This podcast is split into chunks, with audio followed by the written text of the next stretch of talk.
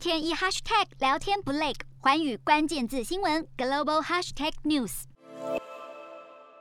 对着镜头向台湾民众打招呼，立陶宛、拉脱维亚跟爱沙尼亚总共十位国会议员访台，二十八号清晨抵达桃园机场。就算经过长途飞行，一踏上台湾依然很兴奋。这次访团将停留台湾十天，十一月二十九号拜会行政院长苏贞昌，十二月一号拜会立院，当天也将见到蔡总统。接着，十二月二号到三号参加开放国会论坛，也会拜访科技部、国发会、经济部等单位。外交部长吴钊燮也会设宴欢迎。面对中国接连出招，召回大使、经济制裁，甚至把大使馆降为代办层级，立陶宛却还是坚持跟台湾做朋友。它跟中国大陆的经济的关联性本来就很低。也不过大概就是两亿或两亿出头美元这样的一个数字。第二个呢，当然就是立陶宛它本身国内政党正好它的执政联盟，尤其中间主要政党是中间偏右，它本来就有一些反共的意识形态在那边。但是我觉得更重要的，当然就是